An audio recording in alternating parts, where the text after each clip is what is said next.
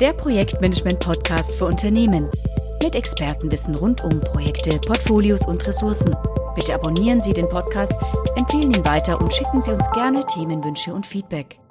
Willkommen zu unserer heutigen Podcast-Episode. Heute soll es um das Thema Qualitätsmanagement gehen. Wie geht Qualitätsmanagement mit agilen Projekten zusammen? Antje Lehmann-Benz ist heute bei mir, unsere agile Trainerin und Coach. Sie wird uns ein bisschen über die ja, die verschiedenen Möglichkeiten erzählen, wie man Qualitätsmanagement im agilen Umfeld optimal einbinden kann. Hallo Antje, schön, dass du da bist. Hallo, danke für die Einladung. Gerne. Ja, das genau. ist eine sehr spannende Frage. Genau, wenn du gleich, gleich einsteigen möchtest, mhm. welche Möglichkeiten gibt es denn, Qualitätsmanagement hier gut einzusetzen, gut einzubinden? Ähm, welche Rolle nimmt da das Qualitätsmanagement ein? Wir haben hier auch eine Situation, die sich schon ein bisschen aus der Frage raus, ähm, die, die sich schon erahnen lässt, haben wir hier vermutlich eine Situation, wo wir einfach in, einem, in einer komplex, wo wir einfach in einer komplexeren Umgebung unterwegs sind, äh, wo wir äh, Rollen haben, die vielleicht auch ein bisschen traditionell manifestiert sind, ähm, wir haben eine Qualitätsmanagement-Abteilung vielleicht, zumindest vermutlich sowas wie ein Team, das für Qualitätsmanagement zuständig ist. Und nun äh, ist die Frage, wie geht dieses Team damit um, wenn die Entwicklungsarbeit äh, mit agilen Arbeitsweisen geleistet wird. Ne? Oder wenn hier agile Arbeitsweisen nun zum Tragen kommen, vermutlich ist es auch nicht schon seit zehn Jahren dann so in dem Fall, sondern vielleicht auch noch ein bisschen neu auf dieser Reise. Und das ist tatsächlich eine Situation, die wir gar nicht so selten anfinden, gerade auch in größeren Organisationen momentan. Ähm, ähm, Abteilungen drumherum, quasi um die agilen Entwicklungsteams herum, fragen sich, wie gehen wir jetzt damit um, dass die jetzt vielleicht die Arbeitsweisen geändert haben? Was tun wir da? Und die anderen bekommen auch mit, das ist nicht nur ein anderer Prozessrhythmus vielleicht oder Kleinigkeiten, die sich da geändert haben, sondern tatsächlich hat sich auch ein bisschen die, die Einstellung des Entwicklungsteams, wie sie miteinander umgehen, wie sie ihre Arbeit betrachten. Vielleicht hat sich auch die, die, das Maß an Selbstorganisation verändert, all das. Und nun gibt es Leute, die mit diesen Teams zusammenarbeiten müssen, eng zusammenarbeiten müssen, unter Umständen wirklich auch, also wo man ein bisschen auch voneinander abhängt. Es gibt einfach Abhängigkeiten nach außen des agilen Entwicklungsteams und dieses Außen fragt sich jetzt, wie müssen wir handeln, wie stellen wir uns auf, ähm, wie äh, gehen wir damit um. Und dafür gibt es natürlich jetzt keine ganz einfachen plakativen Antworten. Das wäre sicher der falsche Weg. Ähm, es geht hier um eine agile Transformation und die ganzen Auswirkungen davon. Das ist eine davon. Was machen die, um die anderen um die Entwicklungsteams herum, wie verstehen die sich in Zukunft? Da geht es um Rollenverständnis, es geht um Change Management auch. Ne? Wie weit ähm, mhm. passen andere ihre Prozesse an? Und ich denke, das sind alles die Herausforderungen. Und ähm, da, da es keine einfache Antwort geben kann, habe ich mir drei Varianten überlegt, die so für mich äh, mir in den Sinn gekommen sind und die ich auch schon gesehen habe in der ein oder anderen Ausprägung, die funktionieren können es war ja schon ein bisschen in der Frage mit drin, äh, soll der Qualitätsmanager in Zukunft einfach als Stakeholder fungieren? Das ist, liegt auch irgendwo nahe. Wir haben ein agiles Umsetzungsteam, vermutlich ähm, drei bis neun sagt man ja in Scrum zum Beispiel Entwickler, mehr oder weniger ähm, Pi mal Daumen, aber so eine, eine Handvoll Leute, sage ich mal, ähm, in einem skalierten Ansatz mit mehreren Teams habe ich natürlich noch mehr Leute, aber jetzt gehen wir mal von einem einfachen Teamansatz äh, aus, wo ja, ähm, wahrscheinlich weniger als zehn Leute an einem Produkt arbeiten oder an gewissen Produktfunktionen. Und nun ist die Frage, ähm, soll der Qualitätsmanager, der ja tatsächlich sich die Ergebnisse nachher anschaut, ähm, Rückmeldungen gibt, wenn was nicht funktioniert und sie auch ähm, gegenprüft auf äh, organisatorische Vorgaben, regulatorische Vorgaben, Gesetzgebungen und so weiter, vielleicht Datenschutzrichtlinien, andere Qualitätskriterien, die es einfach zu beachten gilt. Also eigentlich auch die nicht funktionalen Anforderungen. Also alles, was jetzt nicht direkt mit der Funktionalität zu tun hat, sondern was auch noch sichergestellt werden muss an Qualität ähm, und vor allem auch was im Nachhinein vielleicht auch nochmal gegengeprüft werden muss. Darum kümmert sich ja klassischerweise ein Qualitätsmanager und nun, wenn sich dieser also als Stakeholder sieht, das heißt, im agilen Rollenverständnis wäre damit nicht Teil des Teams direkt, sondern wäre eine Person, die außerhalb des Teams steht, aber ganz wichtige Anforderungen hineingibt und geben darf ins Team. Üblicherweise über eine Funktion wie zum, oder eine Rolle wie zum Beispiel den Product Owner in Scrum. Auf, wie man es auch immer nennt, auf jeden Fall jemand, der dafür zuständig ist, dass das Team, das es nachher umsetzen muss, die Anforderungen versteht, dass quasi so die Kommunikation hergestellt wird und vielleicht auch die Person, der Product Owner, dann derjenige ist, der auch überhaupt entscheidet, welche Anforderungen beachten wir überhaupt, welche nicht. Das führt mich auch schon zu den Pros und Kontras gleich dieses ähm, einer solchen Situation. Qualitätsmanager agiert als Stakeholder, der Anforderungen reingibt, eng mit dem Product Owner zusammenarbeitet oder mit der entsprechenden Rolle im agilen Team ähm, und dann eben auch sagt, wie das je, ähm, dann im, im Product Backlog zum Beispiel, wie das da drin stehen soll, vielleicht in der Form von User Stories oder ähnlichem. Also aus, in dem Sinne dann tatsächlich aus Sicht des Qualitätsmanagers als Nutzer. Als Qualitätsmanager möchte ich, dass die Software diese, diese und diese Richtlinie entspricht zum Beispiel. Durchaus denkbar, das tatsächlich so als Anforderung zu formulieren, die dann ins Backlog geht, worum sich dann nachher das Team kümmert. Das, äh, der Vorteil dieser Variante ist, dass der Qualitätsmanager tatsächlich auch den Blick von außen hat, so ein bisschen neutral sein kann, was in dieser Rolle ähm, übergeordnete Qualitätskriterien, die nicht immer, also die manchmal auch unliebsam sein können, natürlich fürs Team, natürlich, ja. die es aber einzuhalten gilt. Da gibt es oft auch kein, keine Debatte. Ne? Das sind, wenn es Gesetz, äh, gesetzliche Richtlinien sind, müssen wir uns dran halten.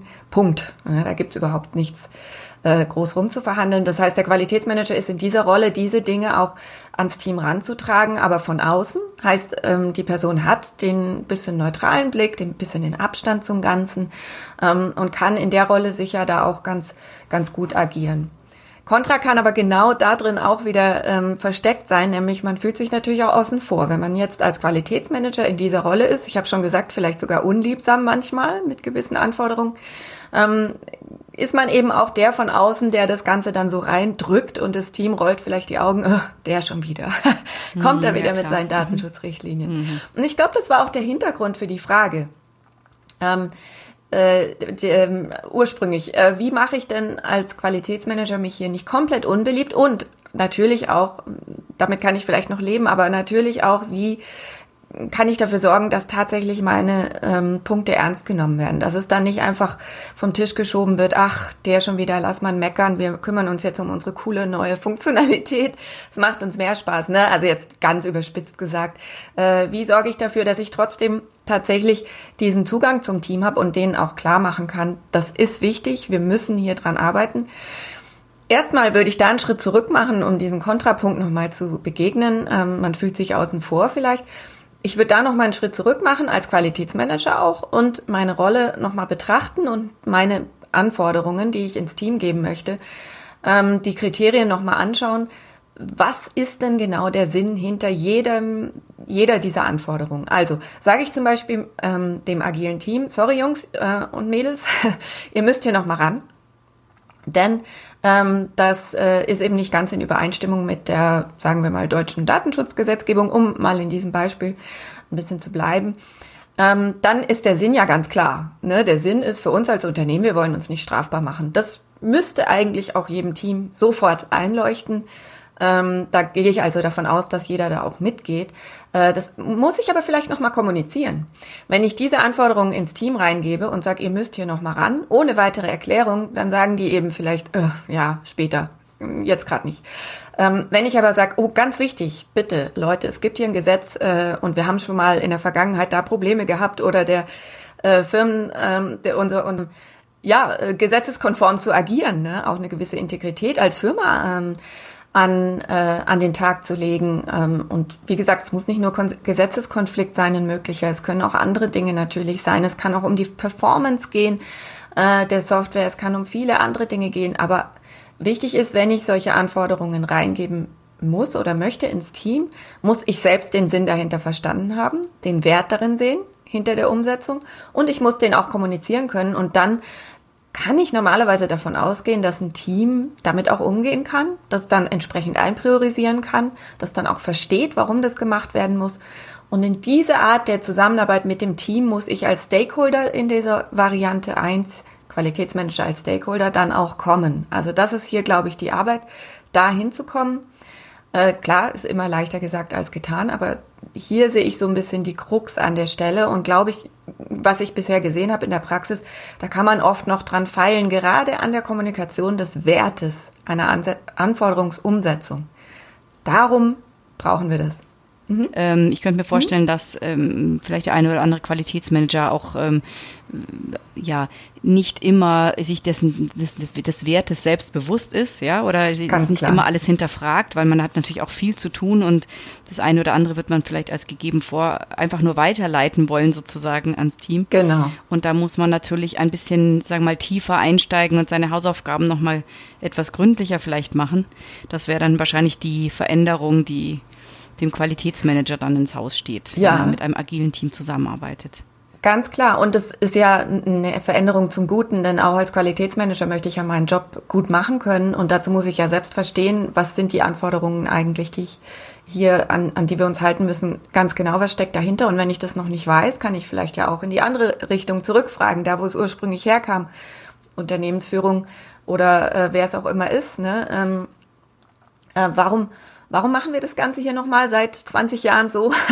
Gerade die althergebrachten Anforderungen, äh, an die wir, oder Richtlinien, an die wir uns halten müssen, sind ja oft die, die schon lange nicht mehr hinterfragt wurden. Das heißt nicht, dass sie sinnlos sind, aber es bringt etwas, sich das nochmal zu äh, vergewissern, äh, also dessen zu vergewissern, ganz klar aus meiner Sicht, ja. Wie wichtig ist denn dann hier auch die Beziehung des Qualitätsmanagers zum Product Owner? Ich könnte mir vorstellen, dass da auch äh, die Nähe zum Product Owner ein wichtiges Asset ist, äh, um da sozusagen Akzeptanz zu finden, ja. Ja, genau, sehe ich auch so. Also hier ist einfach eine enge Zusammenarbeit vonnöten. Ich muss hier als Qualitätsmanager sicher auch mit dem Product Owner gut, mich gut stellen oder gut stehen, gut zusammenarbeiten können. Und dann, glaube ich, läuft der Rest auch von alleine. Denn wenn der Product Owner äh, dann tatsächlich auch dem Team, der ist ja im Team, mhm. wenn der Product Owner, also laut Theorie sollte er im Team Teil des agilen Teams sein. Und wenn der Product Owner äh, das dann den äh, Entwicklern nahebringen kann, dann ist das ja schon die halbe Miete. Wenn man den Product Owner überzeugt hat, dass es wichtig ist, dann ist der Rest eigentlich in der Product Owner Rolle zu sehen. Ja, also insofern ganz wichtiger Kanal hier auch ähm, zu den Entwicklern ähm, hingewendet zu sein, aber ganz sicher besonders auch mit dem Product Owner zusammenzuarbeiten. Ja, sehe ich auch so. Wie sähe denn jetzt eine andere Variante aus? Was ja. wäre Variante 2 für dich? Genau, das wäre jetzt, ähm, wenn wir mal sagen, das eine ist außen vor, dann ist das andere in, mittendrin. Ähm, das wäre dann wirklich der Qualitätsmanager als Teammitglied, wenn sowas möglich ist. Ich bin jetzt also äh, Qualitätsmanager, habe meine Anforderungen, die besonders für ein Projekt vielleicht äh, ganz wichtig sind. Äh, dann ist es auch denkbar, wenn ich nicht 20 Projekte gleichzeitig betreue, sondern wirklich ein, maximal zwei äh, Projekte eng betreue, dann ähm, ist es denkbar, dass ich äh, die, mich direkt auch als Teammitglied sehe oder mich dazu mache, dazu gemacht werde, also tatsächlich dem Team, äh, mich ins Team integrieren lasse, sagen wir es mal so. Ähm, das ist das genaue Gegenteil eigentlich aus der agilen Sicht vom Stakeholder. Stakeholder ist ja immer aus, äh, außen vor, was nicht schlecht sein muss, aber äh, Teammitglied ist eben tatsächlich Teil des Geschehens. Das heißt, äh, tatsächlich auch in der Konsequenz, ich sollte auch räumlich in der Nähe sein oder in der virtuellen Zusammenarbeit natürlich häufig in den virtuellen Meetings mit drin mit dem Team, aber vor Ort tatsächlich auch räumlich in der Nähe sein vom Team, vielleicht sogar mit dabei sitzen, denn ich bin ja Teammitglied.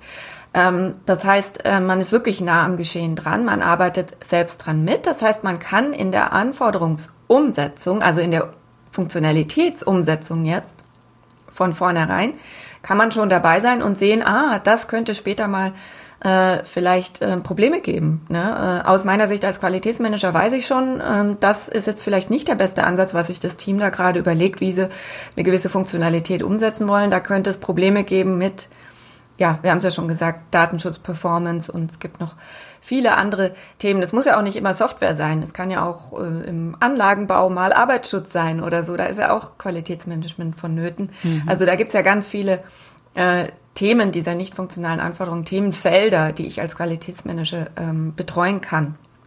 Und ähm, hier in dieser Variante 2, wo ich Teammitglied bin, be begleite ich diesen Prozess von Anfang an, also ein Bewusstsein zu schaffen, bevor man überhaupt anfängt, was umzusetzen und was herzustellen, ähm, schaffe ich schon ein Bewusstsein bei äh, meinen anderen Teamkollegen, so und so müssen wir es machen, dann kommen wir nachher nicht in die Bredouille. Ne? Also das, die Variante 1 war ja eher so das, das Reaktive, ich schaue nochmal, was die dann so gemacht haben und ähm, steuere dann entsprechend meine Anforderungen nach oder man kann auch in Variante 1 als Stakeholder schon Anforderungen von vornherein natürlich mit reingeben, hat es aber dann nicht ganz so im Blick, bis man dann wieder in Kontakt kommt mit dem, was entwickelt wurde, um das nochmal gegenzuprüfen. Jetzt hier kann ich von Anfang an sagen, ich begleite den Prozess, ich schaue mit meinen Teamkollegen zusammen, dass alles so umgesetzt wird, wie es aus Qualitätsmanagement-Sicht gewünscht ist.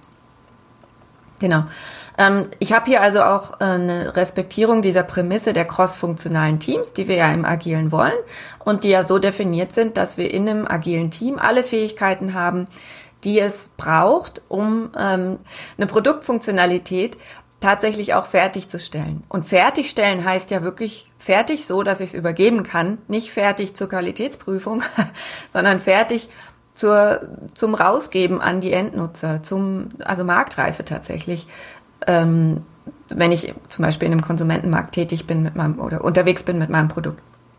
Genau, also wirkliche Fertigstellung. Das heißt, im agilen Sinne ist das natürlich das Verständnis. Wenn wir hier ähm, tatsächlich ganz, ganz relevante Qualitätskriterien haben, die beachtet werden müssen, aus ähm, Gesichtspunkten der crossfunktionalen Teamzusammenstellung ist es also extrem sinnvoll, den Qualitätsmanager gleich mit im Team zu haben. Ähm, ich habe also auch diese Fähigkeit des Qualitätsman Qualitätsmanagements mit im Team vereint. Ich habe wenig Abhängigkeit nach außen. Ähm, Contra, erstmal, das lässt sich gar nicht überall einfach so durchsetzen. Ähm, wenn ich hier zwei verschiedene Abteilungen habe, müsste ich das wahrscheinlich erstmal abklären und ein gewisses Change Management hier auch schon betreiben, dass sich sowas überhaupt umsetzen lässt. Das ist das eine. Falls ich als Qualitätsmanager wirklich im agilen Entwicklungsteam Mitglied sein möchte, muss ich erstmal gucken, ob das organisatorisch überhaupt so einfach ist, dass sowas geht oder ob es sich umsetzen lässt. Wenn nicht, dann muss ich wohl doch eher Variante 1 wählen.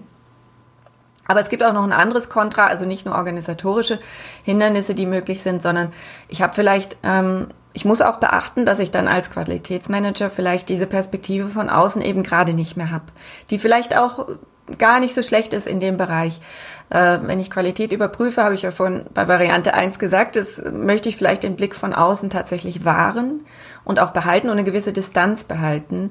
Ähm, und das ist bei Variante 2 vielleicht nicht mehr ganz so möglich Drittes Kontra, was, wenn ich zu viele Projekte habe, die ich gleichzeitig betreue als Qualität, Qualitätsmanager, dann kann ich unmöglich äh, ständig hin und her switchen als Teammitglied. Ne? Also hier da voll dabei sein, dann im äh, Projekt 2, 3, 4, 5 auch noch voll dabei sein, das geht nicht mehr, da müsste ich mich zerreißen. Also auch dann ist diese Variante nicht möglich. Hängt ein bisschen jetzt von, einem, von einer gegebenen Situation ab, äh, von meinem eigenen Rollenverständnis, vom Rollenverständnis, das die Organisation ans Qualitätsmanagement hat und vielen anderen Dingen, ob das eine denkbare Variante ist. Sie ist auf jeden Fall sehr agil und es hat auch gute Gründe dafür. Ähm, aber wie gesagt, die Machbarkeit müsste geprüft werden und die Sinnhaftigkeit in jeder einzelnen Situation nochmal. Mhm. Also zu, als Variante eben äh, Qualitätsmanagement nicht als Stakeholder wie in Variante 1, sondern eher als Funktion, als äh, Rolle innerhalb des Teams, die eben den Fokus auf, dem Qualität, auf der Qualität hat, auf dem Test. Ne? Tatsächlich. Ähm, und dann ist auch ein Qualitätsmanager im agilen Rollenverständnis gar nicht mehr unbedingt der Qualitätsmanager, sondern, also Jobtitel bleiben bestehen, äh, aber jetzt vom, vom agilen Team-Setup einfach die, die Rolle, die man dann übernimmt, äh, die kann dann tatsächlich nach äh, in Scrum-Teams wäre das dann einfach nur noch Entwickler. Denn Entwickler sind alle, die an der Entstehung des Produkts mitarbeiten, nicht nur die reinen Software-Programmierer oder so, sind alle, die mitarbeiten am Entstehen des Produkts. Damit wäre ich als Qualitätsmanager, müsste ich mich ein bisschen auch als Entwickler sehen, was, wie gesagt, auch sehr gute Auswirkungen haben kann, wenn ich von Anfang an mitentwickeln darf. Ähm, wie gesagt, nicht äh, an die Tastatur setzen und Software selbst programmieren, sondern mit am Ergebnis arbeiten darf. So muss man das Entwickeln hier verstehen, das Wort. Ähm, ja, und damit bin ich voll funktionales äh, Teammitglied und ähm, ja, genau, mittendrin äh, als Teil des Teams, aber müsste auch entsprechend agieren und wirklich in alle Teambesprechungen auch gehen. Und ähm, das muss man sich über, eben überlegen, ob es sinnhaft ist, wie gesagt, ja. Mhm. Ja, vermutlich, mhm. also nebst der, diesem Fakt, dass er dann die, ein bisschen die, die Außenansicht verliert, dass es eben also organisationsabhängig oftmals gar nicht geht, wenn der Qualitätsmanager eben über mehreren Projekten sitzt und äh, da ähm, seinen Input reingeben muss, dass es dann eben gar nicht mehr möglich ist, Teil eines Teams zu sein. Ja. Genau. Wie wäre denn jetzt Variante 3? Das wird das ist natürlich jetzt hochspannend. Mhm. Das wäre nochmal ein dritter. Ja, genau. Genau, da gibt es auch einen dritten Weg ähm, und den finde ich auch sehr interessant persönlich ähm, und habe ich so in der Richtung auch schon entstehen sehen, gibt es aber noch nicht ganz so oft. Also da gibt es auch noch viel zu entdecken, wenn man äh, solche Dinge ausprobiert. Aber das wäre das, ähm, das Qualitätsmanagement-Team oder die Abteilung, also ich als Qualitätsmanager mit all meinen Qualitätsmanagement-Kollegen und vielleicht sogar Vorgesetzten, ähm, bilde ein eigenes agiles Team. Ähm, das heißt, wir haben dann zwei agile Teams. Wir haben einmal das Entwicklerteam oder bei mehreren Projekten vielleicht mehrere Entwicklerteams, ähm, mit denen wir als Qualitätsmanagement-Team äh, in Austausch stehen, Abhängigkeiten haben, zusammenarbeiten, aber wir sind jeweils eigene agile Teams. Also wie eine, eigentlich wie eine skalierte Zusammensetzung, aber noch ein bisschen nach Fachlichkeit strukturiert. Das ist vielleicht jetzt im agilen Verständnis oh, nicht komplett crossfunktional. Es bleibt also ein bisschen die funktionale Aufteilung, aber das ist in großen Konzernen schon immer noch ähm, auch schon mal ein Schritt nach vorne Richtung mehr Agilität, wenn ich wenn ich es überhaupt dahin bringe. Also man muss ja nicht immer das Ende des, des agilen Spektrums im Blick behalten und alles davor ist nichts. Ähm, der Weg ist das Ziel. Wir können auch erstmal so anfangen und vielleicht, wenn es richtig gut läuft, kann es auch gute Gründe, dass wir es so äh, geben, dass wir es so beibehalten. Das heißt, dass die Qualitätsmanagement-Abteilung ist nicht nur die Abteilung, die ständig die Ergebnisse prüft aus den Teams, ähm, die etwas entwickelt haben und dann zurückgibt und sagt, ja, das passt aber noch so noch nicht, ne? Son, ähm, sondern ist selber ein agiles Team, die ähm, natürlich schon dann auch vom Ablauf her genauso die Ergebnisse bekommen von den Umsetzer oder sagen wir mal der Einfachheit halber eben von einem Umsetzerteam die Ergebnisse bekommen und sie nach Bedarf natürlich dann auch zurückspielen. Aber nicht einfach so auf Zuruf, hm, da habe ich noch was entdeckt, das passt nicht, per E-Mail, bitte fix das noch und dann schaue ich es mir nochmal an, sondern mit einem richtigen Prozess und mit ähm, zwei Workflows. Das heißt, das Entwicklerteam hat seinen Arbeitsfluss, seinen Workflow, nach dem es arbeitet, möglichst definiert, möglichst transparent, möglichst irgendwo sichtbar kommuniziert auch. Das heißt, ich als Qualitätsmanagement-Teammitglied weiß, wie, wie das Entwicklerteam arbeitet. Ich sehe, ich weiß, wo ich deren Workflow zum Beispiel visualisiert finde. Ich habe ihn verstanden. Und wir haben im Qualitätsmanagement-Team auch einen Workflow. Ne? Also eigentlich arbeitet ja jedes Team nach einem Workflow. Es ist nur nicht immer so klar definiert oder klar kommuniziert, aber wir haben ja immer irgendeine Arbeitsweise, an die wir uns halten. Und da mal überlegen, wie könnten, wie könnte die denn aussehen? Wie könnte die denn visualisiert werden? Sofern man sowas natürlich nicht eh schon mal gemacht hat und auch hat. Aber dass man sagt, ja, bei uns kommen zum Beispiel die Ergebnisse aus der Entwicklung rein, die neuen Funktionalitäten äh, werden übergeben zum Prüfen und das ist dann, der erste Schritt ist dann in Review oder so oder in der Überprüfung. Ähm, und der nächste ist dann, ähm, dass wir uns vielleicht auch nochmal mit Kollegen gegen, äh, von Kollegen gegenprüfen lassen. Und der nächste Schritt ist dann, äh, dass wir es äh, zum Beispiel wieder zurückgeben und, und kommunizieren mit dem Entwicklerteam, wo noch etwas nachjustiert werden müsste. Und das ist ja dann schon ein klarer Workflow, je nach Teamsituation würde der dann entsprechend aussehen. Aber wichtig, der muss eben harmonisiert werden mit dem ähm, Workflow des Entwicklerteams. Das muss abgestimmt werden. Man trifft sich auch übergeordnet. Die Vorgesetzten tauschen sich aus, vielleicht beider Teams, äh, was tatsächlich hier möglich ist, wo können wir hier synchronisieren, wie kann man diese beiden Team-Workflows aufeinander abstimmen. Und wir sind dann ganz nahe, wer es vielleicht schon so ein bisschen kennt in der Form, wir sind dann ganz nahe an am Kanban-Modell, äh, wo wir einfach ähm, zwei Teams haben, die durch die Abhängigkeiten, die zwischen ihnen bestehen, ihre Workflows miteinander abgestimmt haben, aber nicht deshalb ein großes Team bilden.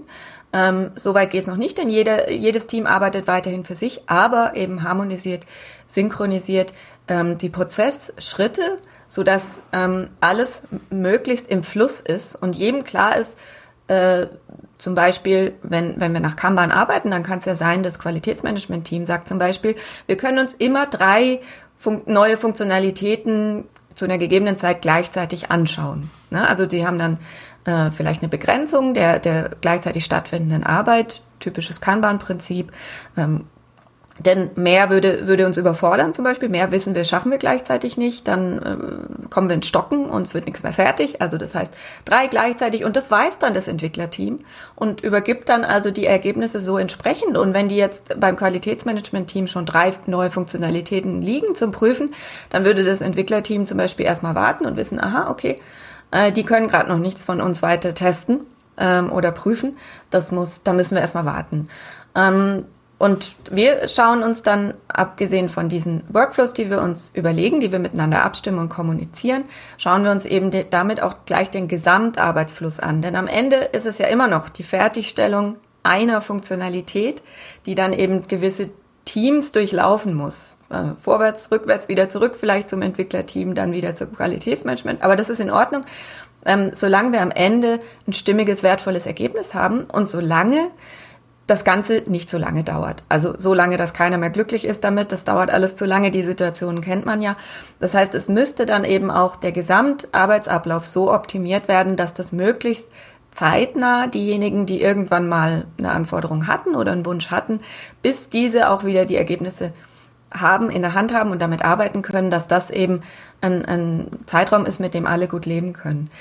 Das möchten wir mit so einem Kanban-Prinzip, wo wir auch mehrere Teams hintereinander geschaltet versuchen, miteinander zu harmonisieren, möchten wir das erreichen. Das ist auch nicht einfach, das wäre vielleicht gleich das Kontra. Ist natürlich auch ein Change-Prozess.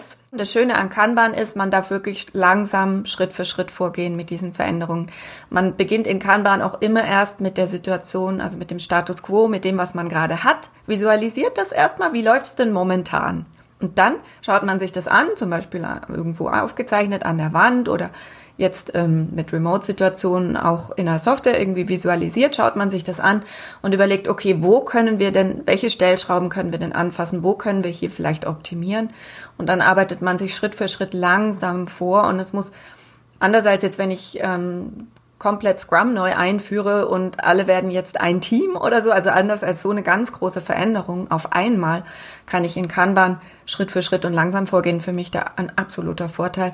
Und tatsächlich, also von, von, von der Kanban-Methode und tatsächlich auch eine Situation, äh, wo Kanban sehr gut funktionieren kann. Also es ist, es ist eine Variante von mehreren. Ähm, es ist sogar möglich, das Ganze ein bisschen zu kombinieren und zu sagen, das Entwicklerteam arbeitet mit Scrum, das Qualitätsmanagement-Team arbeitet mit einem Kanban-Flow äh, und man versucht, die aufeinander möglichst gut abzustimmen. Vielleicht nicht ohne äh, Beratung oder Expertise, die ja auch in-house zu finden sein kann vielleicht, aber nicht ohne ähm, Expertise und Hilfe von anderen so leicht umsetzbar. Ähm, ich kann eins empfehlen, ähm, das ist das Buch Kanban, mehr als Zettel von Florian Eisenberg, wo er tatsächlich auch genau so eine Situation mit zwei Teams und eins ist das Qualitätsmanagement-Team tatsächlich auch beschreibt. Also da könnte man sich unheimlich viel abschauen. Ist kein klassisches Sachbuch, sondern er hat es in Form von einem Businessroman äh, geschrieben, was man mögen muss. Ich fand es aber persönlich sehr ansprechend, ähm, weil er eben die Geschichte erzählt, wie diese Teams äh, sich dann entwickeln von ähm, alle frustriert, nichts funktioniert, alles dauert zu lang, Qualitätsmanagement ähm, zeigt mit dem Finger auf die Umsetzer oder auf die Entwickler und umgekehrt und alle finden sich doof, arbeiten die sich zusammen dann irgendwann hin und zwar Schritt für Schritt und es knirscht auch immer wieder mal, aber sie arbeiten sich zusammen hin zu einer besseren Lösung mit Hilfe der, der Kanban-Methode und ähm, aber eben realistisch erzählt. Also ich fand's, ich fand's gut und kann sowas empfehlen und deshalb ähm, hat mir das auch, hat mich das auch inspiriert, das hier als Variante 3 nochmal so vorzuschlagen. Denn ich glaube, ähm, da ist Potenzial, dass man mit sowas auch arbeiten kann. Zumal das ja auch ganz gut in skalierte Frameworks äh, passen würde, dass man eben Funktionen ein bisschen aufsplittet in verschiedene agile Teams. Stimmt das? Ja, ganz klar. Ich, ich kann nicht mit der Brechstange ähm, eine, einen Großkonzern von zum Beispiel von oder auch auch bei Mittelständlern schwierig äh, von heute auf morgen äh, alles komplett umstülpen. Ich muss vorsichtig umgehen, ich muss die Leute mitnehmen, ich muss Schritt für Schritt arbeiten und dann komme ich ganz automatisch zu einem skalierten Ansatz, wenn man so will, ähm, der hier äh, der passen kann und und der dann auch für die Situation und das Unternehmen und die Branche, in der sie agieren, die Art der Arbeit, die Art des Produkts äh, am besten passt. Und ähm, da ist diese Variante drei einfach ähm, eine, eine Empfehlung der, der sanften Veränderung äh, und der pragmatischen Veränderung, die aber immer noch eine Veränderung ist. Ähm, und deshalb finde ich die so ganz reizvoll. Genau, aber es harmonisiert auch wunderschön, glaube ich, mit bestehenden, bereits bestehenden Skalierungsansätzen, die vielleicht auch schon versucht werden im Unternehmen man muss halt irgendwo einen gemeinsamen Nenner finden. Also äh, wenn jetzt jeder so sein Süppchen kocht, dann haben wir am Ende wieder äh, keine Harmonisierung und auch keine spürbare Verbesserung vermutlich. Äh, wichtig ist, dass man übergreifend hinweg zusammenarbeitet, aber das heißt eben nicht, dass jetzt alle nur noch ein Team sind oder alle gleich arbeiten müssen, aber man muss sich abstimmen und harmonisieren und synchronisieren. Mhm. Was mhm. ist jetzt persönlich deine Lieblingsvariante und warum? Ja, das ist eine interessante Frage. Ähm, ich sehe in allen ja die Vor- und Nachteile. Ähm, deshalb ähm, alles reizvoll irgendwo. Ähm, ich persönlich, wenn ich in, in, einer Rolle war, die vielleicht ähnlich dem Qualitätsmanagement ähm, zu sehen ist, also ich war zum Beispiel auch schon in, in, in Testmanagementabteilung tätig und so, ich war immer gern Teammitglied tatsächlich, wenn es mir möglich war. Es ist halt nicht immer möglich, aber ich war tatsächlich auch gerne voll mit dran am Geschehen äh, mir gefällt das aber auch. Ist vielleicht auch Typsache, aber ich bin, ich arbeite sehr gern mit Entwicklern. Ähm, ich finde die Welt spannend und interessant und ich arbeite unheimlich gern an dieser Brücke zwischen äh, technischer Umsetzung und äh, ja, Kundenwünschen. Und diese, diesen Übersetzer zu spielen, das liegt mir auch persönlich sehr. Das liegt aber nicht jedem und es muss auch nicht. Dann ist Variante 2 vielleicht nicht ganz das, äh, das Richtige. Ähm, aber ähm, bei der Frage, was ich persönlich bevorzuge, wäre das tatsächlich, glaube ich, meine Lieblingsvariante. Aber wie gesagt, kann man auch sehr reizvoll. Mhm. ja, ja, zumal da mhm. ist man ja auch wieder in einem Team äh, und nicht genau. nur ein, also ein außenstehender Stakeholder. Und ich, wenn du sagst, dass es eh entspricht dir, äh, ist natürlich Variante 3 auch noch reizvoll, kann ich mir gut vorstellen. Ja, genau. Teamwork ist einfach der Schlüssel. Mhm. Wunderbar. Und Einzelkämpfer sein möchte ich auch nicht. Als Qualitätsmanager kann ich mir vorstellen, dass das sehr hart ist. Ist wahrscheinlich eine sehr mhm. undankbare Rolle, weil man ja, hat ja die Qualität äh, zu wahren und gleichzeitig ist man aber der Buhmann fürs Team. Also ich kann mir auch vorstellen, dass es nicht immer einfach, äh, es sei denn, man be berücksichtigt deine Tipps. genau, ja. Ich hoffe auch, damit können die Zuhörer auch was anfangen, die in der Situation sind. Ähm, am Ende als ersten Schritt würde ich vermutlich erstmal versuchen, ähm, mit den Leuten, die mir einfallen, als Verbündete in solchen, ähm, ja, ähm, in solchen Initiativen ein bisschen was zu verändern, würde ich mir wahrscheinlich als erstes die Leute suchen, die vielleicht ein bisschen was zu sagen haben, die, die und die sich damit auch anfreunden können mit den Ideen. Äh, auch wieder, um nicht Einzelkämpfer zu sein, auch in der Veränderung nicht, äh, sondern mir immer Verbündete suchen, um kleine Schritte zu machen. Mhm. Ja, vermutlich kann man sich ja selber einfach auch nicht aussuchen. Ne? Äh, das, das kann man sich vermutlich nicht aussuchen und wird, wird sich vielleicht auch in irgendeiner Rolle einfach wiederfinden, ob gewollt oder nicht gewollt. Aber dann hat man ja, ja. jetzt äh, von dir auch ein paar Tipps bekommen, wie man da eben optimal damit umgeht, ja, in, egal in ja. welcher Rolle man sich jetzt befindet. Ich hoffe es. Und ähm, dann gibt's ja noch dieses Gespür, dass man eigentlich ganz sicher, glaube ich, in alle Qualitätsmanager, die ich kenne in der Rolle, haben ein Gespür dafür eigentlich auch. Äh, man weiß es doch intuitiv. Was ist tatsächlich, ja, das haben wir halt immer schon gemacht, Anforderungen, mhm. die ich gar nicht selber verstehe, aber durchsetzen muss. Und was ist äh, das, wo ich wirklich weiß, dass das ist auch aus meiner Sicht als Qualitätsmanager absolut sinnvoll, sich hier dran zu halten. Ne? Die Unterscheidung hat man eigentlich intuitiv meist schon gemacht. Mhm. Äh, und insofern würde ich dieser Intuition auch einfach mal versuchen zu vertrauen, natürlich immer im Austausch auch mit den Kollegen, aber ähm, dass ich hier auch ein bisschen schon auch versuche, so eben kleine Veränderungen anzustoßen, da wo vielleicht die Sinnhaftigkeit mancher Dinge manchmal hinterfragt werden muss. Und ja, ich glaube, mit diesem Weg der kleinen Schritte ähm, kommt man doch weiter, als viele denken, die dann schon vorher aufgeben, weil sie denken, oh, mir hört ja dann eh keiner zu, das bringt ja eh nichts. Und ähm, ja, also ich würde da gerne ein bisschen Mut machen, ähm, einfach mal nochmal den neuen Blickwinkel immer drauf zu werfen, der eigenen Intuition dabei ein bisschen zu folgen, im Austausch zu stehen mit anderen und dann äh, versuchen auch ein paar Veränderungen anzustoßen. Und wenn es nur ist, dass man öfter mal ein, gewiss, ein gewisses Meeting mit reingeht, das einen schon immer interessiert hat, weil es einen eigentlich betrifft und solche Dinge. Mhm. Und eben bei mhm. gerade Variante 1, wo man eben Stakeholder ist, äh, ganz viel zu kommunizieren, ganz eng versuchen, am Team dran zu bleiben. Ja. Ja, gut. Schön. Ähm, ich hätte sonst keine weiteren Fragen. Du hast, glaube ich, auch jetzt dein Toolkit hier preisgegeben, was du an Tipps ja. gerade mal so über so einen Podcast mitgeben kannst.